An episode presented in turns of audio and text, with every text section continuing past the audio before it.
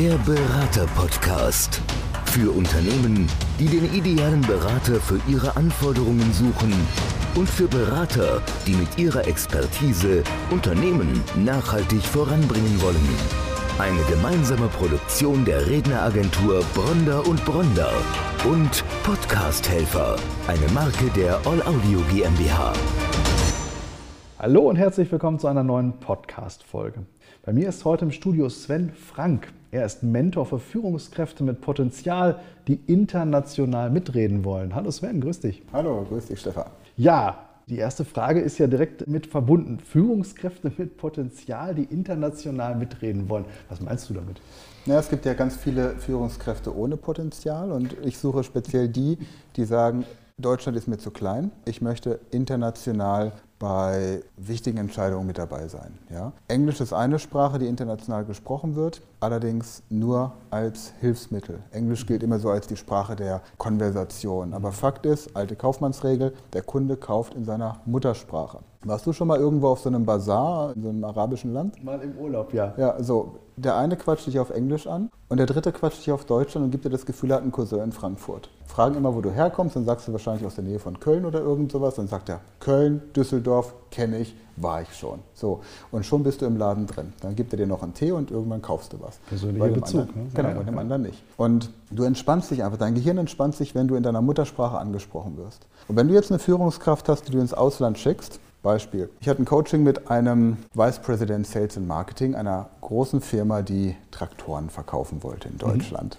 Mhm. Ja? Und er hat mich gefragt, sag mal, wieso kaufen die alle die anderen? Warum kaufen die alle bei unserem Wettbewerb? Und dann habe ich gesagt, ganz einfach, weil du als Ami im Anzug auf dem Bauernhof aufschleppst. Ja? Und das auch noch in der Pfalz.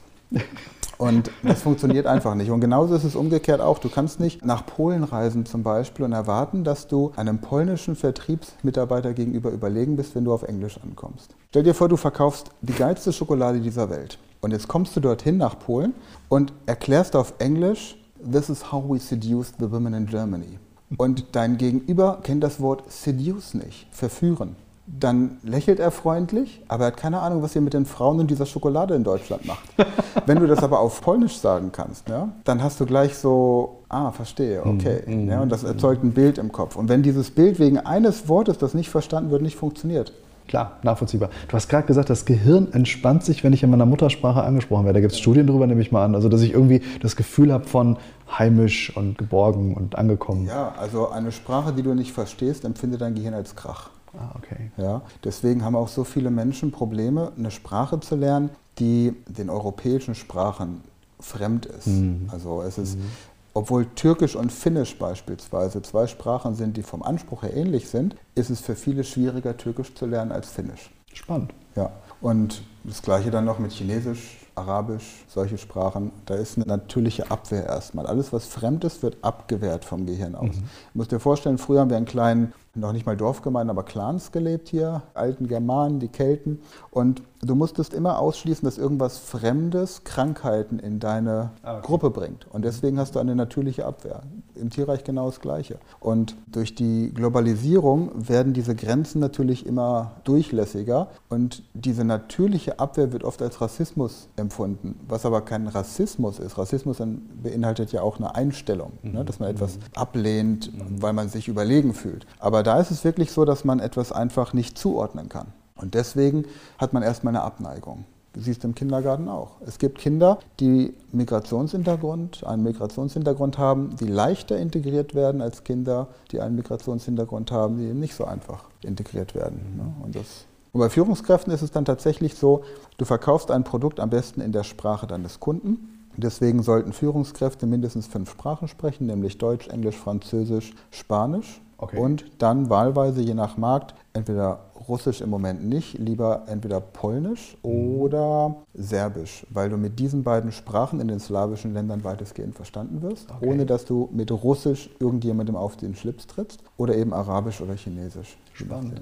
Gilt ja nicht nur für Sprachen. Ich meine, du hast gerade, ich habe gelacht, ja, dieses Bild aufgemacht. Der Vice President Sales kommt im Anzug zum Landwirt und will ihm jetzt einen Trecker verkaufen. Also klar, du kannst dich ja natürlich von der optischen Seite her nicht weiter distanzieren als diese Geschichte. Spielt aber auch natürlich in vielen Kulturen Kulturen eine Rolle. Ne? Also du bist jetzt heute hast du einen Sakko an und eine Jeans und es gibt ja wahrscheinlich Kulturen, wo das ganz anders gehandhabt wird, wo ein Business-Termin ganz anders wahrgenommen wird. Solche Dinge muss ich auch noch beherrschen. Kleidung ist auch Sprache. Ja, ja. Und weißt du, es ist eigentlich ein Armutszeugnis, dass Emmanuel Macron Olaf Scholz erklären muss, dass man, wenn man in die Ukraine fliegt, einen Anzug mit Krawatte trägt. Ja?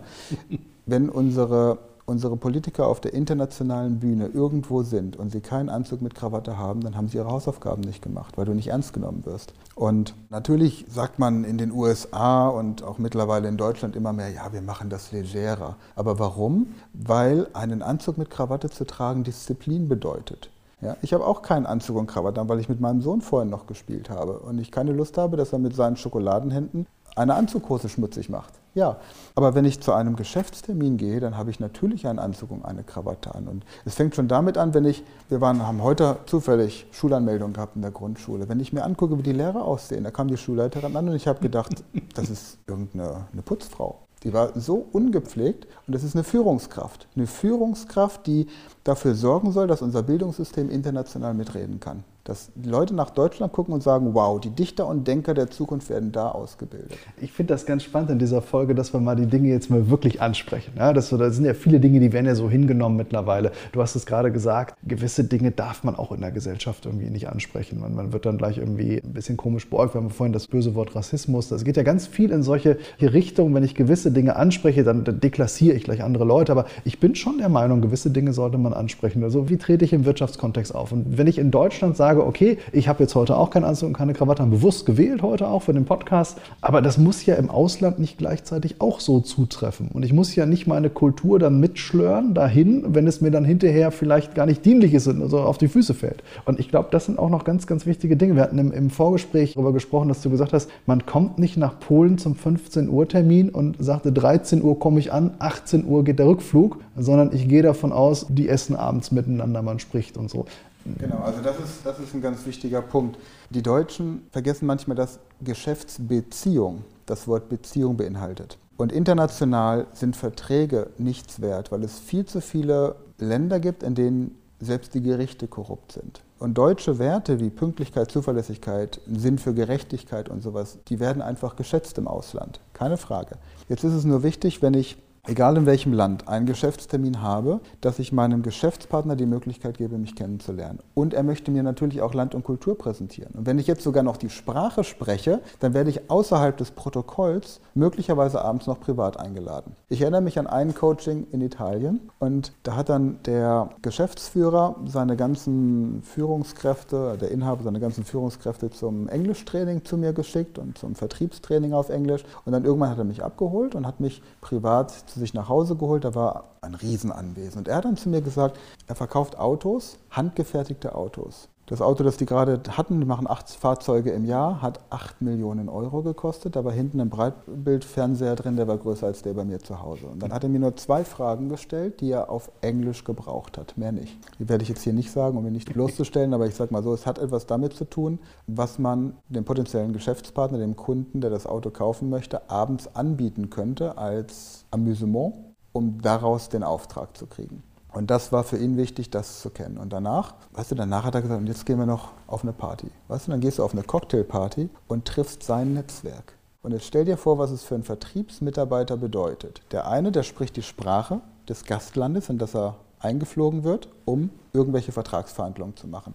Sobald die Vertragsverhandlungen zu Ende sind, geht es zum Abendessen. Und wenn er die Sprache spricht und der Dolmetscher Feierabend hat, dann beginnt das eigentliche Geschäftsbeziehungsaufbauritual. Und wenn du dann die Möglichkeit hast, privat zum Barbecue oder auf eine Dinnerparty eingeladen zu werden, dann lernst du das private Netzwerk deines Geschäftskunden kennen und kommst dann möglicherweise mit zwei, drei ungeplanten Großaufträgen nach Hause.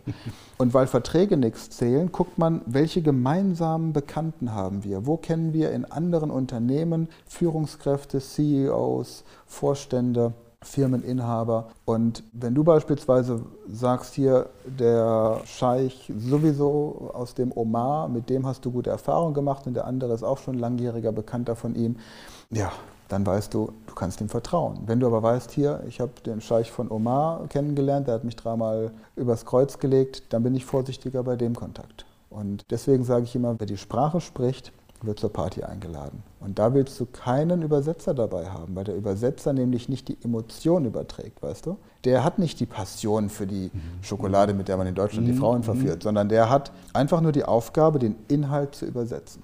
Klar, du nimmst sämtliche Emotionen aus diesen Gesprächen raus. Es, es wird niemals so ein Verhältnis äh, zustande kommen. Und letztlich, klar, warum kaufen wir? Es gibt viele Kaufmotive, Vertrauen und auch eine persönliche Bindung und Sympathie ist ganz wichtig. Und das kommt natürlich nicht rüber, das ist absolut verständlich. Du hast vorhin gesagt, fünf Sprachen muss ich sprechen können, wenn ich wirklich international mitreden will. Das ist spannend. Also wie schnell kann ich eine Sprache erlernen?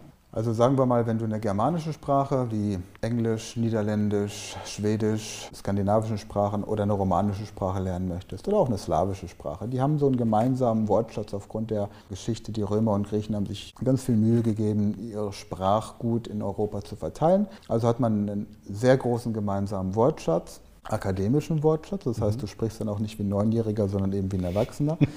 Und wenn du nicht lernst wie ein Schüler oder Student, sondern wenn du lernst wie ein Erwachsener, was ein großer Unterschied ist, dann lernst du die Sprache in zehn Wochen. Zehn Wochen? Zehn Wochen. Wow. Wenn du jetzt eine Sprache lernen musst wie Arabisch, Japanisch oder Chinesisch, dann sind es vielleicht 18 Wochen, weil du dann auch die Schrift vorher erstmal verinnerlichen musst. Aber ich habe zum Beispiel eine Methode entwickelt, wie du die kyrillische oder arabische Schrift innerhalb von einer Stunde lernst.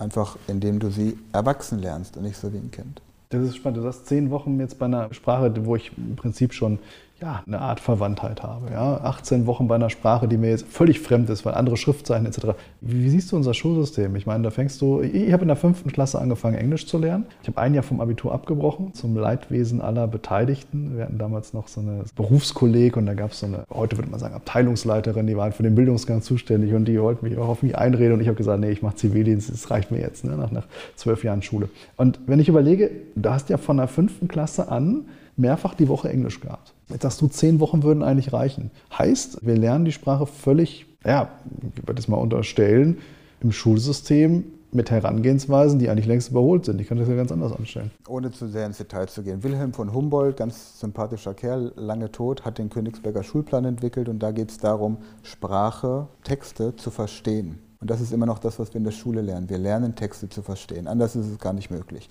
Du hast eine Schulstunde mit 45 Minuten, sagen wir mal eine kleine Klasse, 24 Schüler. Jeder hat zwei Minuten Zeit, um zu sprechen. Der Lehrer bekommt die Hälfte der Zeit, also hat jeder Schüler eine Minute, um sich intensiv aktiv mit der Sprache zu beschäftigen. Das Ganze machen wir an fünf Stunden in der Woche, sind wir bei fünf Minuten pro Woche. Mal 40 Wochen pro Schuljahr sind wir bei 200 Minuten pro Woche. Mal neun Jahre bis zum Abitur sind wir bei 1800 Minuten. Das ergibt 30 Stunden. Das kriegst du in drei Tagen hin. Wenn ich jetzt mit dir fünf Tage ins Ausland fliege und dort fünf Tage lang umgeben von dieser Sprache intensiv arbeite und dir die Sprache beibringe wie einem Erwachsenen, wie ein wie ein Akademiker oder eine Führungskraft, die es gewohnt ist, schnell Dinge aufzunehmen und schnell Sachen zu lernen. Du, du hast ja schon eine Sprache gelernt. Du musst nicht bei Null anfangen. Du musst die Grammatik nicht kennen, weil du bei deiner Muttersprache die Grammatik auch nicht so gelernt hast. Du lernst die Grammatik intuitiv. Und die Grammatik wird ja auch in der Muttersprache mittlerweile flexibel verwendet. Mhm. Und weil du nach unserem Schulsystem gefragt hast, ich habe mittlerweile Schulen, die Verträge mit mir abgeschlossen haben zur Schulentwicklung. Das heißt, die nehmen die Speed Learning Techniken. Ich habe ein Buch geschrieben, Speed Learning, einmal für Führungskräfte und eins für Schüler. Beides meine Lieblingsbücher im Übrigen, kann ich sehr empfehlen. Ich möchte keine Werbung machen, aber gibt es ja, zu kaufen. Wir verlinken, wir verlinken später in den Show Notes und des Podcasts. Sind, sind auf jeden Fall sehr, sehr schöne Bücher. Und da kommen die Schulen auf mich zu und sagen, wir möchten gerne in den nächsten drei Jahren unseren kompletten Unterricht nach ihren Methoden aufbereiten.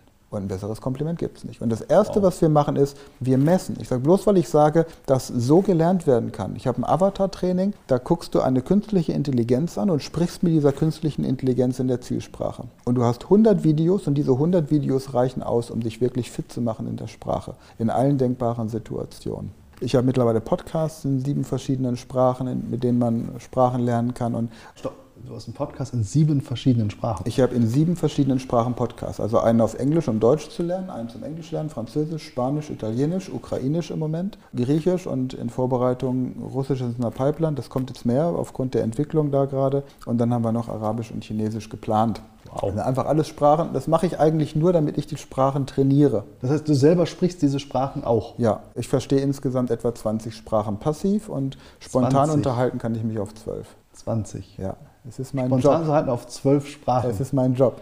Okay? Wenn ich Musiker wäre, würde ich Musikinstrumente spielen. Ich beschäftige mich mit Sprachen und damit, wie man Sprachen als Tool einsetzen kann, um Sales und Marketing international groß zu machen. Und das ist ein toller Bereich. Und durch die Corona-Pandemie kamen dann die Schulen irgendwann auf mich zu, haben gesagt, wir brauchen irgendwas für die Führungskräfte von morgen. Mhm. Und jeder Lehrer ist aus meiner Sicht eine Führungskraft, er hat es nur noch nicht verstanden. Und deswegen auch noch nicht diese, diese Mentalität dahinter. Ja, und, und was Besseres kann doch nicht passieren, als dass jetzt eine Schule kommt und sagt, wir möchten gerne Speed-Learning-Techniken implementieren, aber, und da bestehe ich immer drauf, messbar. Das heißt, wenn wir eine Klasse haben von 24 Schülern oder beziehungsweise in der einen Schule, da haben wir zehn siebte Klassen. Musst du mir überlegen, was das für, für eine Verantwortung ist. Zehn siebte Klassen und dann entsprechend genauso viele in der achten, neunten und so weiter. Da kannst du fünf Klassen nehmen und mit der neuen Methode unterrichten und fünf mit der herkömmlichen. Und dann vergleichst du die Ergebnisse. So, und nur wenn die Ergebnisse besser sind, dann wird es eingeführt. Und so gibt es dann eben viele Strategien. Und bei Erwachsenen ist es dann nochmal so, dass du natürlich neben diesen herkömmlichen Lerntechniken auch auf deine Vorkenntnisse zurückgreifen kannst. Wenn du jetzt in einer Firma arbeitest und du stellst einen Informatiker ein, der eine neue Programmiersprache lernen soll, der hat doch keine vier Jahre Zeit, um irgendwie beim Volkshochschulkurs oder beim Sprachkurs einmal die Woche die Programmiersprache zu lernen. Der muss die in zwei Wochen drauf haben. Und wenn ich heute jemanden habe, der sagt, ich muss in 14 Tagen in Spanien eine Agentur leiten oder in Mexiko, dann hat er auch keine drei Monate Zeit, um sich zu einem normalen Sprachkurs äh, zu setzen mit irgendwelchen Hausfrauen, die keine Motivation haben. Und wenn dann die Firma gekauft wird und ab sofort Englisch die Unternehmenssprache ist, Meetings und Präsentationen auf Englisch sein sollen und die Führungskräfte die Hälfte nicht verstehen. Ich habe das bei der Daimler AG mitbekommen, als damals die ganzen Inder importiert wurden, dass es, die Meetings waren dann schon ein paar Jahrzehnte her, aber die Meetings waren dann auf Englisch und plötzlich hieß es, ja, die nachfolgenden Themen sind zu wichtig, als dass wir sie auf Englisch besprechen könnten, deswegen besprechen wir sie auf Deutsch. Das heißt, dann haben die Experten gar nicht mitbekommen, worum es geht anstatt die entsprechend dann in Deutsch auszubilden. Ärzte kommen aus dem Ausland nach Deutschland und verstehen nicht genug Deutsch, um die Patienten behandeln zu können. Wir haben diese, diese Sprachzertifikate B1, B2, C1. So, dann hast du die Prüfung bestanden und arbeitest nicht mehr weiter an deinen Sprachkenntnissen. Das mhm. heißt, deine Sprachkenntnisse werden immer schlechter. Mhm. Und genau solche Strategien zu vermeiden und quasi immer besser zu werden in der Performance. Und zwar nicht nur in einer Sprache, sondern in mehreren. Das ist quasi dann meine Aufgabe, das den Führungskräften zu vermitteln und darauf aufbauend, was muss ich beachten, wenn ich jetzt in einem arabischen Land bin, in einem slawischen Land, in einem asiatischen Land oder in Mittelamerika und wie kann ich Sales und Marketing oder was auch immer ich in meiner Muttersprache perfekt performen kann, dort anständig auf die Straße bringen. Also ich glaube, der Mehrwert ist verstanden, ohne jeden Zweifel. Was mache ich jetzt als Führungskraft, als Geschäftsführer, wenn ich sage, das ist genau das, was ich brauche? Ich muss sowohl die internationalen Regeln beherrschen, als auch mich in verschiedenen Sprachen ausdrücken. Wie kann ich mit dir in Kontakt kommen? Wie sieht sowas aus? Also das Einfachste ist, dass man auf meine Website geht, sven-frank.com und dann kann man einen Termin erstmal vereinbaren. Da steht dann Termin vereinbaren, dann telefonieren wir und klären ab, was braucht diese mhm. Firma. Dann erstelle ich ein Angebot. Und dieses Angebot ist meistens ein Jahresmentoring. Das heißt, mhm. ich begleite die Firma einen Monat und in diesem Monat stellen wir fest, was gebraucht wird für die nächsten elf Monate. Ein Jahresmentoring mit verschiedenen Quartalszielen. Und das Ganze auch immer messbar. Das heißt, die Maßnahmen, die implementiert werden sollen, bekommen einen Mehrwert für die Firma. Dieser Mehrwert wird gemessen. Und wir vereinbaren dann quasi ein erfolgsabhängiges Honorar. Das heißt, die Firma bezahlt nicht nach Tagen oder nach Stunden, sondern die Firma sagt, wir möchten gerne mit dir zusammen dieses Ziel erreichen. Dann wird ausgerechnet, wie oder vereinbart, wie gemessen wird, dass dieses Ziel erreicht wird. Dann ergibt sich ein Betrag und davon wird dann prozentual das Honorar errechnet. Erfolgsabhängig, ganz wichtig an ganz dieser wichtig. Stelle. Das heißt, du weißt genau, was du da tust. Du hast es häufig umgesetzt, erfolgreich umgesetzt, dass du heute sagen kannst, man kann dich auf Erfolgsbasis bezahlen und nicht mehr mit einem Fixum und einem Paket. Und ich nehme dieses Paket quasi aus der Schublade, ob es hinterher funktioniert oder nicht. Also das Blackbox-Prinzip gibt es bei dir nicht. Stell dir vor, ich würde dir jetzt eine Sprache nach Stunden beibringen. Dann habe ich kein Interesse, dass du nach zehn Wochen die Sprache kannst. Das macht absolut Sinn, ja. ja. Weil ich mich ja, wenn ich eine Sprachschule bin, ad absurdum führe, wenn ich die Schüler schnell mit der Sprache fit mache. Ja. Es geht dann auch darum, so Strategien zu entwickeln. Was mache ich, wenn ein Kollege, der besser ist in Englisch als ich, mich irgendwie bloßstellt? Weißt du? Ich hatte eine Kundin, hat gesagt, ich habe da so einen Geschäftsführer, der sagt dann immer, naja, dein Englisch ist ja nicht besonders gut. Ne? Und da weiß ich nicht, was ich darauf antworten soll. Dann habe ich gesagt, ja, dann sag ihm doch einfach, wir sind keine gottverdammte Sprachschule hier, sondern wir wollen pharmazeutische Produkte verkaufen. Und jetzt lass mich ausreden. Ja. Wow. So. Oder ich hatte einen, der kam zu mir, hat fünf Tage intensiv Englisch gelernt, ist dann nach Las Vegas geflogen, hat vor 3000 Leuten einen Vortrag gehalten, weil er wirklich nur in diesen fünf Tagen seinen Vortrag auf der Bühne trainiert hat und noch so ein paar kleine Argumentationen. So, und dann war er in Florida, in Miami am Flughafen und wollte dort einen Kaffee bestellen. Ein Italiener, also Südtiroler. Und in Südtirol bestellst du einen Kaffee, kriegst einen Kaffee. In den USA bestellst du keinen Kaffee, weil es keinen Kaffee gibt, sondern nur Latte, Frappé, Macchiato, Mix, Mokka, whatever. Und dann hat die Bedienung da in diesem Flughafenrestaurant gemeint, ja, wir haben das und das und das und das. Und dann hat er gemeint, bitte sprechen Sie langsamer, auf Englisch, bitte sprechen Sie langsamer. Ich spreche nicht so gut Englisch. Und dann hat sie gesagt, wenn du bei mir einen Kaffee kaufen möchtest, dann musst du Englisch können. Ich nehme an, das war nicht die Inhaberin des Ladens. Nein. Und dann hat er gesagt, sprichst du Italienisch? Nein. Sprichst du Deutsch? Nein. Ich spreche Italienisch. Ich spreche Deutsch. Und für Leute wie dich lerne ich Englisch. Und jetzt sprich langsam, sonst kaufe ich den Laden und schmeiß dich raus. Und, Schöne Story. So, und dann hat sie ihm das nochmal erklärt. Also ich weiß nicht, woher die Bereitschaft plötzlich kam, aber man sagt auch, mit den richtigen Argumenten ja, spricht man jeden an. Also es geht nicht nur darum, die, die Sprache zu lernen in Form von Vokabular, sondern auch wirklich eine gewisse Schlagfertigkeit zu entwickeln, um situativ handeln zu können. Genau. Ja, oder wir hatten es vorhin auch von dem, im Vorgespräch von dem texanischen Cowboy, der nach Deutschland kommt und meint, jetzt den Deutschen zeigen zu müssen, wie der, wo der Hammer hängt. Weißt du, wenn du genau. den mal zu Hause bei dir dann auf eine Barbecue-Party einlädst und sagst, komm nach Hause zum Barbecue und keiner spricht mit dem Englisch, dann merkt er relativ schnell, dass er sich der Kultur anpassen muss, wenn er hier erfolgreiche Geschäfte machen möchte. Und ich meine, die Amerikaner, die Chinesen, die Franzosen und die Engländer sind im Moment gerade ziemlich am Einkaufen, was so die Firmen angeht. Und ich finde das so schade. Ich habe jetzt gestern habe ich einen, einen, Roboter gesehen, der humanoid läuft. Ne? Also der läuft quasi wie ein Vogelstrauß, weil das mhm. die bessere Mechanik ist. Und mhm. es gibt richtige Kampfroboter mittlerweile, die alles, was militärisches Material ist, erkennen und zerstören und alles, was biologisches Material ist, am Leben lassen.